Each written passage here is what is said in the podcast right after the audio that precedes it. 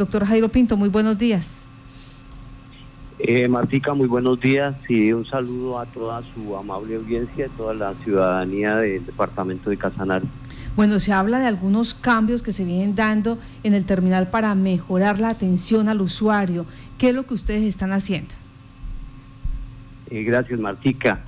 Sí, eh, eh, primero que todo con el apoyo y la unencia del ingeniero Orlando Cruz, secretario de Tránsito, con el apoyo de la misma alcaldía y las empresas de transporte que utilizamos en el terminal, eh, pues eh, nos hemos unido en pro de organizar y eh, de la atención precisamente al, usuario, de garantizarle de alguna manera la seguridad y más la bioseguridad en estos tiempos de pandemia. Como es bien sabido, pues se cuenta con con unos protocolos bien estrictos eh, en cuanto a la desinfección de vehículos. Eh, también la organización interna, eh, se contrató personal para que esté pendiente de, de nuestros usuarios, de nuestros pasajeros, mantener el distanciamiento. De igual manera, la seguridad privada por parte del municipio, tenemos vigilancia en las tres, en tres puertas que tiene de, de ingreso y salida el terminal de transporte, también pues la portería se reforzó para el ingreso de vehículos y el control.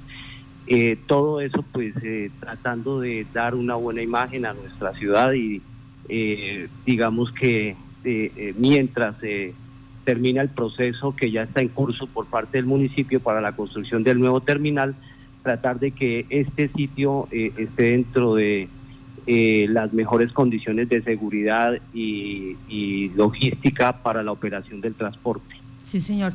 En este momento, eh, ¿cuál es ese horario que está prestando servicio el terminal de transporte y están eh, todas las rutas, cómo está funcionando?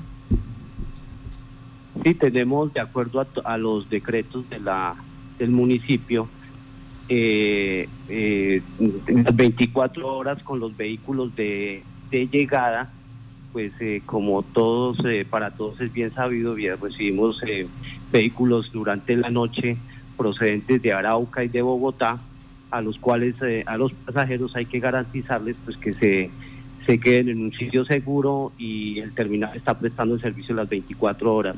Por lo demás hemos ido reactivando todos los despachos a los municipios y de, municipios del departamento de Casanare y demás destinos casi a un 100% eh, con la normalidad que se venía trabajando antes de pandemia. Mm, digamos que el flujo no ha sido el esperado en esta temporada, pero igual eh, somos, eh, digamos que optimistas y esperamos que en el transcurso de lo que queda del mes de diciembre y enero, pues las cosas nos mejoren. Sí, señor. En cuanto al valor del pasaje, el precio del pasaje y el aforo, eh, cómo se tiene eh, organizado.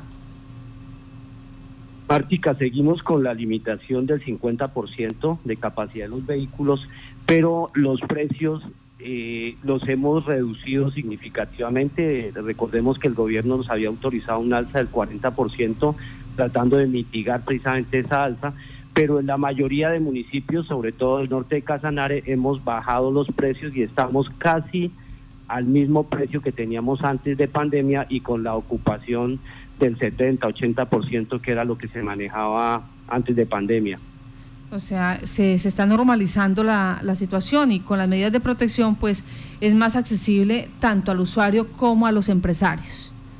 Correcto, Martica, la invitación a todos nuestros usuarios, a todas las personas que necesiten viajar, a que utilicemos el transporte legal nosotros somos empresas pues que cumplimos con toda la normatividad, con todos los seguros, con todas las exigencias, precisamente con los protocolos de bioseguridad.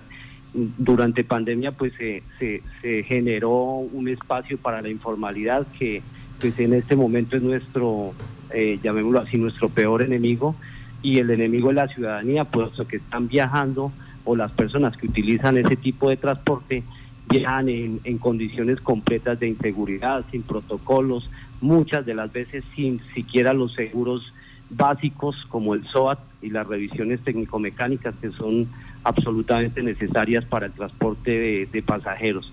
Entonces, mm, aprovecho la oportunidad para invitar a nuestros usuarios y a todas las personas que necesiten viajar a utilizar el transporte legal. Permítame, porque usted llama la atención sobre la informalidad. O sea, ¿continúa esto creciendo en este momento? ¿Qué, qué información tienen ustedes que les toca todos los días pues eh, entrar a competir, a verlos? Eh, ¿Se siguen sumando más eh, conductores particulares a esta situación de informalidad? Martica, claro que sí. Y tenemos y vemos con preocupación que algunos alcaldes de algunos municipios patrocinan, hay que decirlo, a veces el nombre porque no, no muestran el más mínimo interés por hacer control y proteger sus ciudadanos. Puntualmente, el municipio de Orocue.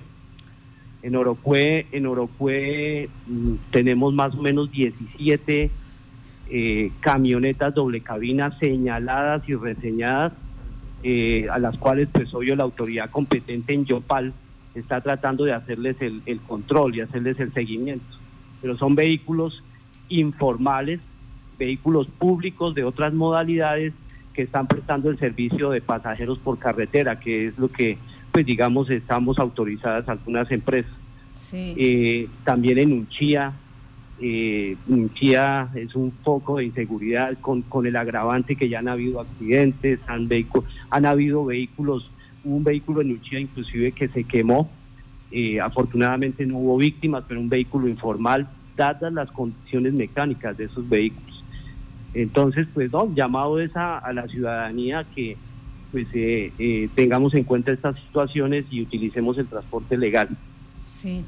Nuchía, Orocue, ¿qué otro municipio que ustedes sepan está tolerando esta situación de la informalidad y, y de una u otra manera pues permite que particulares presten este servicio? Eh, también está Trinidad, aunque en menos, eh, en menos demanda, ¿sí? Trinidad, Patiariporo, eh, eh, estos dos municipios pues, contamos con el apoyo incondicional de, de, la Policía de Carreteras, el Mayor Fuentes, también aquí en Yopal pues, tenemos el apoyo obvio de la Secretaría de Tránsito, pero aún así, si no hay control en los municipios de origen, créame que es muy complicado, Martica, que las autoridades solamente en Yopal puedan hacer el control de eso. Sin embargo, estamos luchando con eso. Ya se han iniciado acciones legales con algunos municipios, el caso de Nunchía, donde ya eh, un juzgado falló y exige al alcalde inclusive que debe, debe eh, presentar informes de qué está haciendo para controlar esa informalidad. Mm, estamos prestos, pues, eh, son procedimientos un poquito largos, pero que muy seguramente en un plazo no muy largo van a tener resultados y vamos a ver eh, eh, eh, municipios y alcaldes con algunos inconvenientes por precisamente ser permisivos con la prestación de ese tipo de servicios. En el caso de Nunchía, ¿qué obliga el juez exactamente a la administración frente a la prestación del servicio? El juzgado, el juzgado le ordenó, le falló en contra al municipio y le ordena iniciar un proceso de control a la informalidad.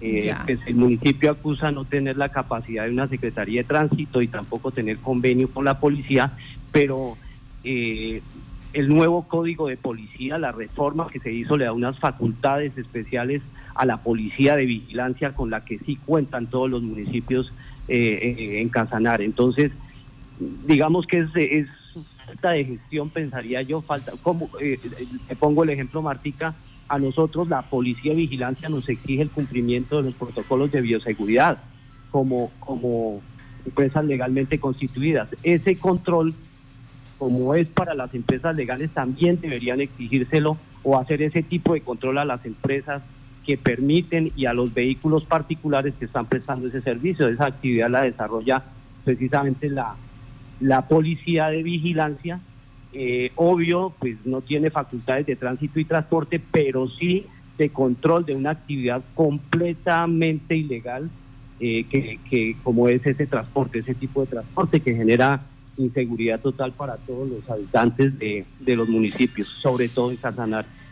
Pues, eh, doctor Jairo Pinto, gerente de la empresa de transporte Cocatrans, muchas gracias por estar en, contacto con Noticias y dar, de explicar lo que está pasando con los protocolos de seguridad y de paso también eh, la solicitud que se está haciendo en este momento para recuperar esos espacios donde la informalidad está ocupando y donde la informalidad, pues eh, lamentablemente no está garantizando la seguridad de los pasajeros. Muchas gracias.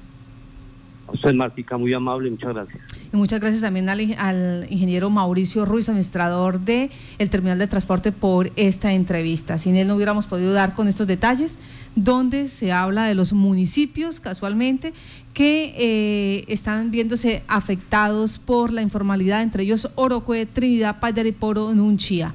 En, los, eh, en el primero, en Orocue, son 17 vehículos y eh, de paso también en Unchía ya hubo eh, un accidente de tránsito que obligó a una acción legal y donde el juez determinó que el municipio debe entrar en un proceso de control a la informalidad, aprovechando el nuevo código de policía que genera facultades especiales para que las administraciones cumplan con ello. 8 de la mañana, 20 minutos.